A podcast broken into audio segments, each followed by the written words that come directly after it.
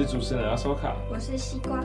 本节目为讲解世界上羽球和足球等等的每周新闻，以及讲解羽球和足球故事。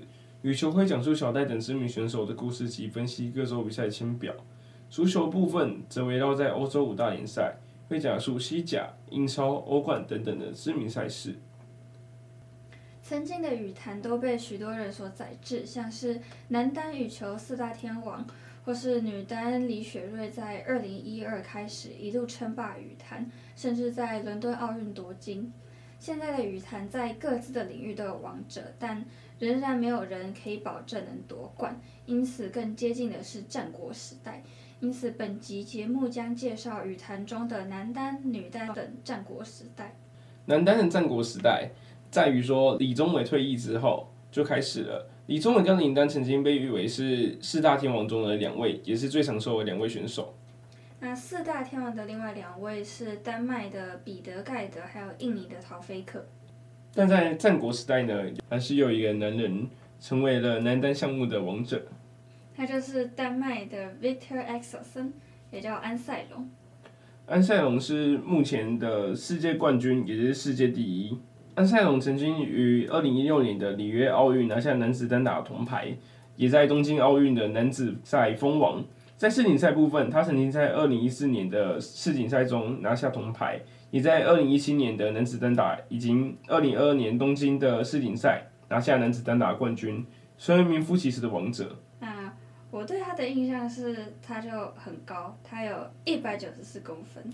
对，他真的很高诶，他就是杀球很强。他们都说他像是两层楼一样打下来的感觉。对啊，他本身就很高，然后又跳起来更高。但是我在想啊，这么高的选手，他的防守会不会比较不好啊？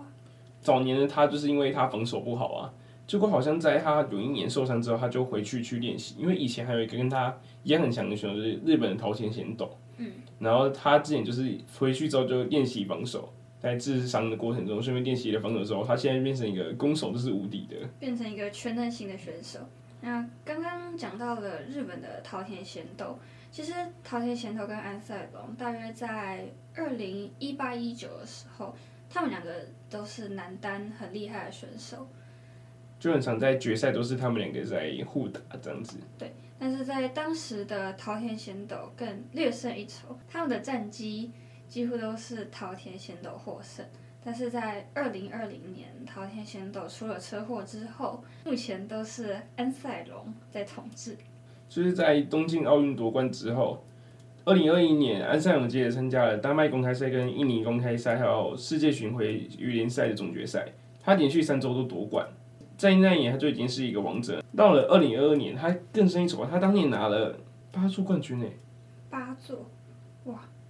总共有大约二十几个赛事可以拿八座冠军，真的很不简单。而且都是高等级赛事都在那边拿冠军，包括了印尼一千赛啊，然后法国七百五啊，马来西亚七百五，还有全英的冠军赛。其实他到今年战绩其实也还是很厉害，就是几乎今年一千赛都被他包办了。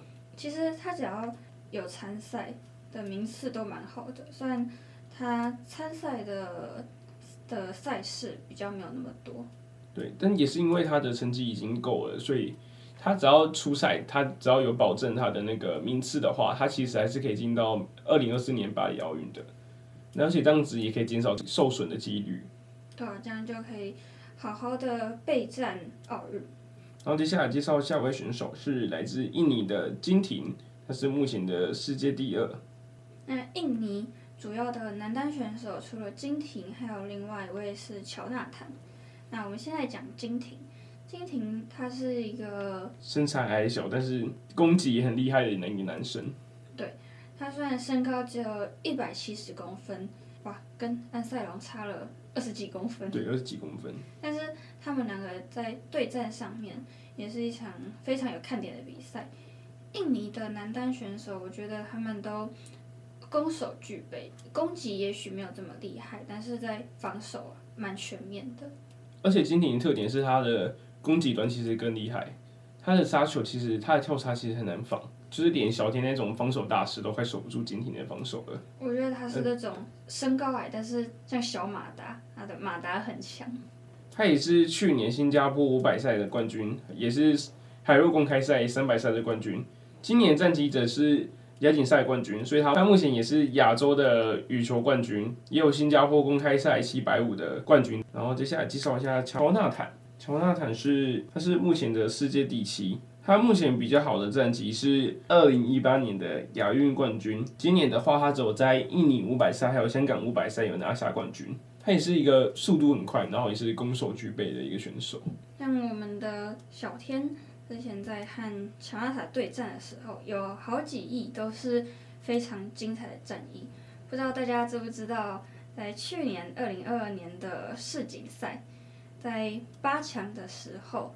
我们的小天周天成对上印尼的乔纳滩，在最后最后的第三局关头大逆转，真的非常振奋人心。但其实他们他跟金廷其实有一个蛮好玩的地方就是，有时候金廷状态好的时候，乔纳滩状态就不好，所以很难看到印尼双雄在决赛相遇这样子。对啊，他们可能两两位男单都是互相状态是互补的。然后接下来介绍一下第三位，是目前世界排名第三是日本的奈良冈工大。奈良冈工大目前是二十二岁，那他大约是在去年去年年底左右才开始崛起的。那去年七月在台北参加台北公开赛，那拿到了亚军。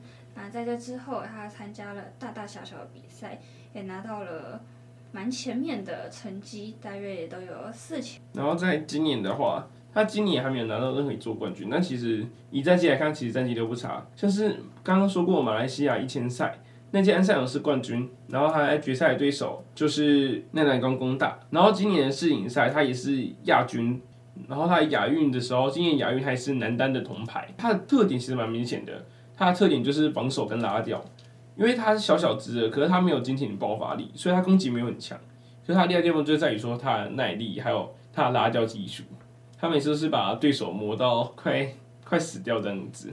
在跟其他选手可能耐力比较好的选手跟他打的时候，我们就会说是两个磨王，他那个磨是磨时间的磨，怕就是在比谁的体力会先被磨光。对。今年我们台湾的林俊毅跟日本的奈良冈功大有一场比赛是马来西亚的五百大师赛，哇，这场比赛他们打了两个小时。第一局的比数是二十一比十七，第二局比数达到二九比三十，三十分已经是羽球比赛上限了。那由林俊毅拿下。那第三局是二十一比十九，也是由林俊毅拿下。对，可那场真的是实战役，他们两个都互相打到抽筋。啊，两个都在最后比赛结束时，两个人都 躺在场上，根本就不想动。对啊，第二局的二九比三十，那是真的打了很多。二九比三十，真的会让人打得非常的燥。那时候第三局看到十九比十九的时候，还很担心会不会等一下又开始丢死。很怕很怕再一个二九比三十。他们如果再丢死，应该会真的破世界纪录。那这样子选手可能会先倒在场上，然后说自愿放弃。对，是真的有可能会被搞到退赛的。真的是太累了。所以跟奈良冈功大打的时候，有你也可以用拉吊子跟他打，因为另外一个等下会介绍到的泰国昆拉武特。也是以拉吊选技术出名的，他跟那两个功大也很常比赛，就是互相拉吊。可是通常拿下胜利都是昆拉武特。然后接下来第四位要介绍的是目前排名第四名的中国的施雨琦。施雨琦是蛮早就出道一个选手，她的成绩也还蛮不错的。她现在二十七岁，著名的战役是二零一八年的世锦赛男子单打的银牌。她在二零一八年的时候就已经拿过全英赛的冠军的。这两年比较有名战绩应该就是去年她丹麦公开赛的时候七百五的就有拿下冠军。今年比较特殊一点战绩也是全英赛的亚军。目前来讲的话，施雨琦在羽坛上还是蛮有竞争力的。大部分选手对战他都会有一定的难度。然后另外一位李时峰的话，他也是他之前就已经开始在打比赛了，可他真正出名是到了今年的全英赛。也在亚运会的男子单打中拿下了金牌，然后接下来接泰国昆拉武特，昆拉武特是今年世锦赛的冠军，也是今年印度公开赛的冠军。昆拉武特在去年的东京世锦赛拿下银牌，今年的世锦赛拿下金牌。而且昆拉武特很，他在以前就蛮出名的，他之前在二零一七年到二零一九年的时候就完成世锦赛的三连霸，而且他现在的年纪。他才二十二岁，他已经被认为是目前的球王未来最佳人选了。然后接下来介绍的是世界目前排名第八名的普兰洛伊。普兰洛伊也是一个老将，他现在三十一岁了，但是他感觉之前成绩没有那么好。他感觉在早期出道的时候成绩还没有起来，结果到了去年开始吧，他去年成绩开始突然飙升，只是有一种老人迷奸的感觉。可能老了就是越来越成熟，就越来越会打球了。对，普兰诺伊在去年的汤姆斯杯担任团队的三单，也就是第五点。他那年帮了印度其实很多忙，应该说那场比赛就是印度很长，就是打到了比较后面。然后就是需要第五点去打赢才能晋级下一轮。他在半准决赛，也就是八强以及四强，都是当了关键第三点。应该说，对面的三单通常因为都已经到了那个国家的第三名了，其实实力可能就跟前面有差距。但是普兰洛伊还是几乎碾压他们，就是都打赢了。对，其实印度的前三名单打选手都蛮厉害的。另外一个值得提到的印度其他选手还包括了目前排名第十六的拉克夏森，然后还有目前第二十名的斯里坎特。小森也就是拉夏森，他之前在印度的五百公开赛，就是去年印度五百公开赛就拿打败洛金佑拿下了冠军。然后另外一位值得提到的是斯里坎特，斯里坎特这个选手目前在台湾可能会比较陌生，但他之前曾经拿下过许多的冠军。斯利坎特曾经在二零一七年，他在那一年成功拿下了几座冠军之后，他就变成了世界第一了。他在那年的时候就是有打败龙王那样子。二零一七年的时候，他拿了连续三座冠军吧，好像是那时候的印尼、澳洲还有丹麦赛，甚至还有法国赛，然后他就变成了世界第一。但他很可惜是，他只有当一周就被安塞龙拿回去了。然后之后他的战绩就开始有点低迷。可是到了二零二一年的时候，他成为那届世锦赛的。男子单打亚军。接下来我们下一个要介绍的选手是目前世界排名第九的新加坡的骆健佑。那我自己第一次认识骆健佑是在二零二零的东京奥运，当时我觉得他很帅。那在二零二一年的世锦赛的时候，啊，从从六十四强的时候，他第一轮对上的是丹麦的安赛龙。当时应该很多人都觉得说，啊，一定就是安赛龙赢，就没想到洛健佑三局爆冷了安赛龙。那那在六十四强进到三十二强、十六强，一路一路打上去，啊，越级打怪，一直到冠军，那是二零二一年的世界冠军。那从那个时候开始，更多越来越多的人认识他。而且那你最可怕是他好像走跟龙王打到三局之后，好像每一场都是。两局直落就打完了。还有一位我们要介绍的选手是目前世界排名第十一的马来西亚的李子嘉。那李子嘉他在去年的亚锦赛的时候拿到了冠军。那他在当年二零二二年还拿下了泰国五百赛的冠军。那今年在二零二三年在北极公开赛也拿下了冠军。下一位要介绍的是目前排名第十三的，但也是目前台湾在男单项目排名最高选手，是周天成。周天成号称小天，他目前年纪已经三十三岁了，就年纪已经有点大了，但他在羽坛上也是保持着稳定的实力。然后他这两年其实说战绩嘛，他这两年比较突出的战绩就是去年台北公开赛的冠军，然后还有在世锦赛部分有成功拿下了铜牌这样子。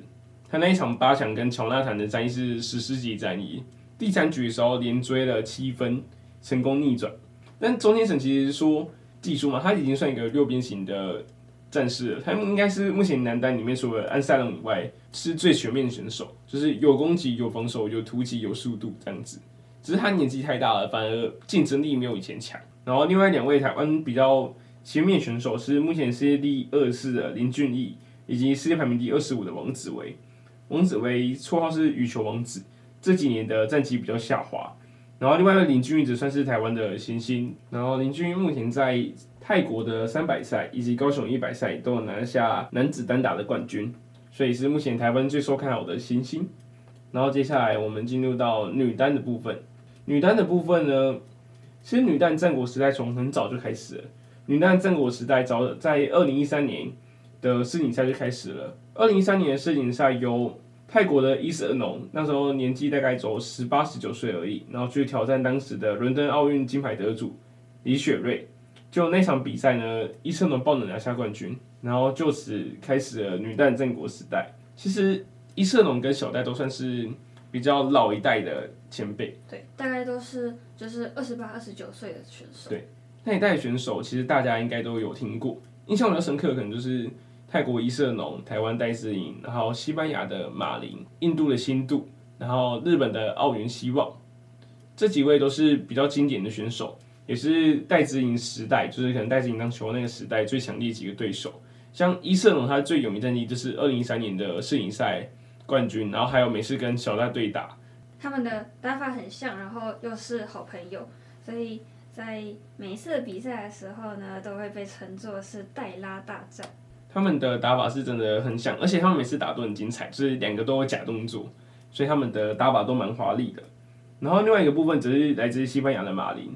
西班牙的马林目前世界排名第六，可是他的战绩其实蛮出色的。他曾经在二零一四年跟二零一五年的世锦赛都拿下了女子单打的冠军，然后也在二零一六年拿下里约奥运的金牌，然后在二零一八年的世锦赛又拿下了女子单打。所以可以说，戴资颖一生无缘冠军有一个很大的原因，就是因为马林，因为马林在那段时间很出色。然后另外一位值得提起的选手，则是日本的奥原希望。奥原希望也是目前二十八岁，然后他也曾经在二零一七年世锦赛的女子单打拿下过冠军，但他目前已经下滑很多了，他的世界排名早已不如前了。一开始巅峰期的奥运希望其实真的很厉害。那除了在二零一七年拿下世锦赛冠军，在二零一六年的里约奥运也拿下女子单打的铜牌。然后另外一位也是这个年时代的选手是印度的辛度，大家应该对他有印象吧？他就是在东京奥运时候是想跟小戴对决的选手，就是那个很高，然后又比较黑，可是他其实是蛮厉害的。他的绰号是大赛女王，就是他每次到大赛时候成绩都会很好。他第一次参加世锦赛的时候也也是在二零一三年，他那时候就爆能打败好几个很厉害选手，包括中国的那个时代比较厉害选手。然后就拿下铜牌，然后二零一四年的世锦赛是铜牌。他目前参加过的世锦赛，去掉这几年他比较弱势以外，他基本上在他巅峰期，就是二零一三年到二零二零年左右，他基本上只有一次没有拿到牌，因为他曾经在二零一六年的里约奥运、二零一七年的世锦赛，还有二零一八年的世锦赛，都成功拿下了银牌，就是那时候他就是大赛女王，可是他就缺一个金牌。然后到了二零一九年，他跟奥运希望在决赛的交手。最后成功夺得了金牌。那下一位选手就是我们台湾的戴资颖。那虽然他还没有拿下世界的冠军，但是他在呃二零二一年的世锦赛拿下了银牌，二零二二年的东京世锦赛拿下铜牌，还有最重要的是在二零二零年的东京奥运拿下了银牌。小戴其实早在二零一一年的时候就已经开始出道，应该说二零零九年的时候他就有在越南参加国际比赛，然后到了二零一一年的时候，他那年才十七岁哦，他就已经在美国拿下了冠军。而且小戴最有名的地方就是他的打法，他的球路非常多变，而且他很擅长使用假动作，还有他的网前非常细腻，所以小戴其实是一个很特殊的选手。然后未来呢，我们会专门做一期节目为大家介绍小戴。嗯小戴我们就先介绍到这边，我们来看下一位选手。下一位选手就是来介绍一下我们羽球中生代选手吧。中生代选手其实有点难判断，就是他们年纪可能也是比较大，可是又没有很小。应该说中生代选手他们有一个很遗憾的地方，就是他们在那些女单战国时代，可能就是戴资颖啊、马林、伊瑟农崛起的时候，他们才刚冒出来，所以导致说他们的他们的生涯前期几乎都被那些女生压着打。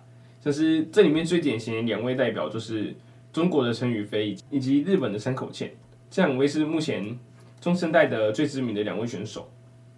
两个年纪都是二十五岁、二十六岁，但是也不能说他们两个多年轻，就是已经到了身体的巅峰期了。但他们的成绩也蛮出色，像山口茜就是二零二一年的女单世锦赛的冠军，以及二零二二年的女单世锦赛冠军，她达成了二连霸。然后陈雨菲大家应该都。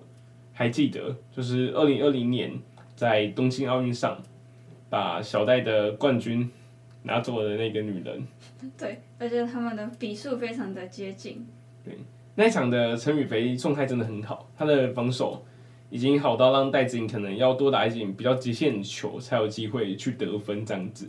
对，那他在陈宇飞在世锦赛二零二二年的东京世锦赛拿下了银牌，在今年二零二三年哥本哈根的世锦赛拿下了铜牌，也都是蛮好的成绩。对，然后目前的陈宇飞，他今年今年在印尼叶签赛上也有拿下了冠军，然后在亚运的部分，还是女子单打的银牌，然后也是全公开赛的银牌。然后他去年呢，最特殊的地方就是他拿了很多的亚军，他去年拿了亚军的次数已经数不胜数了。他去年总共拿了七次的亚军呢，就感觉他每次打比赛都可以打到决赛，可是就是差了一步啊，就是、就是、差那么一点点。他可能要成为什么亚军之后了。对，他就是去年唯一拿下的冠军是印尼五百赛的冠军。然后山口茜的部分，山口茜是除了世锦赛双年二连霸之外，它也是另外一种的小马达，就是它个子很小，但勤于跑动，它的速度很快，而且它打法也很有耐心。就虽然它的个子很小，可是他用它的其他可能速度的方面去改善它的弱点。然后山口茜这两年比较有名冠军，像二零二二年。除了世锦赛冠军以外，它还是日本公开赛的冠军，也在世界羽联的总决赛上拿下了冠军。然后今年的部分只是拿下马来西亚一千赛、德国三百赛、马来西亚大师五百赛、加拿大五百赛以及香港五百赛的冠军。所以山口茜其实还在巅峰期，只是他的风头可能被其他新生代的选手压过而已。然后接下来为大家介绍的下一位选手是来自中国的何冰娇，何冰娇是。目前二十六岁，他年纪比陈雨菲大一点，但其实跟陈雨菲相比，何冰娇的战绩可能没那么出色。他的打法比较没有这么的多变。可是他的打法也是蛮著名的，就是进攻型选手，只是可能不够稳定，所以导致他成绩没有那么好。但他其实也是东京奥运的第四名诶。对啊，他在铜牌战的时候很心度大。然后他这这两年比较出色的战绩是。二零二二年丹麦公开赛跟法国赛，他连续两周夺下了冠军，然后就惊为天人吧，因为那场比赛都是高等级的，两个七百五的都被他拿下冠军的，所以大家一度开始想说，何冰他是不是又要崛起了？可是他今年表现又开始低迷了起来。对，今年还没有拿到任何的冠军，但是在泰国五百赛跟日本七百五公开赛都拿下亚军。接下来介绍女单新生代选手部分。女生新生代选手的部分，目前最知名的选手当属安琪莹。韩国安琪莹是是天才少女，她是目前的世界第一，也是今年世锦赛的冠军，也是今年亚运的女子单打得主。她也是目前韩国国家队历史上首位以中学生身份入选的羽球选手。她也是目前世界羽联巡回历史上最年轻的超级七百五赛的冠军选手。还有超级一千赛也是最年轻的，还有年终总决赛也是最年轻选手，他可以说是真的是横空出世。他目前只有二十一岁，未来还有无限的可能。他目前在今年的战绩部分，他已经拿下了十座的冠军，所以他目前可以说是统治了整个羽坛。只要他有参参赛的，基本上都会是冠军热门，通常也都会进到四强甚至是决赛。他也是明年巴黎奥运的冠军热门选手。值得一提的是。他是少数在目前戴资颖现役选手上战绩是胜过戴资颖的。他刚好出来的时候，戴资颖就已经开始往下掉了。他这个新生代接的就刚好是打败比较老旧选手的一个年代，所以目前可以跟安琪莹竞争对手可能较多是中生代。目前他跟日本的山口县，还有中国陈雨菲和台湾戴资颖被称为是女单 F 四，因为很长比赛都是看到他们四个在。四强相遇，然后就看谁赢就可以进到冠军这样子。然后这几年通常比较常出现在决赛，就是山口茜和安琪莹，但有时候小戴或者是陈雨菲也会冲出来。像今年的亚洲锦标赛，戴资颖只是打败了安琪莹还有山口茜，然后就成功拿下了冠军。然后另外一位值得介绍的，目前世界排名是前十的新生代选手，是目前年纪大概二十四岁的东中。为什么东中二十四岁却会被归类在新生代选手呢？是因为东中其实呢，他已经是有一阵子出来，可是他的成绩一开始没有像陈雨菲或者是山口茜那么的突出。但他是印尼目前历史上第二位的世界青少年羽球赛的女单冠军，他也是这两年才比较打出比较好的成绩，不然前几年他都比较低迷，所以才把他算在新生代选手。以战绩为例，他目前比较出色的战绩，这两年来看的话，有澳洲三百赛的亚军，还有今年西班牙三百赛的冠军，然后马来西亚五百赛的亚军，还有日本公开赛的四强，所以东中也是一个蛮有前途的选手，希望他未来可以加油努力。接下来介绍足球的部分，本周在英超十月二十九号，由曼联在主场迎战的曼城，这个是一个叫做曼城德比的比赛。曼城跟曼联的比赛其实已经很久了，因为他们两个都在英国的曼彻斯特城市，然后尤其这一周又刚好就是在曼联主场，然后曼城如果想拿下冠军，或是曼联想要摆脱就是现在还在中游的困境的话，都需要击败对方。然后接下来说说西甲，本周的西甲呢是在十月二十八号晚上十点十五分的时候，会在巴塞隆纳主场迎战皇家马德里。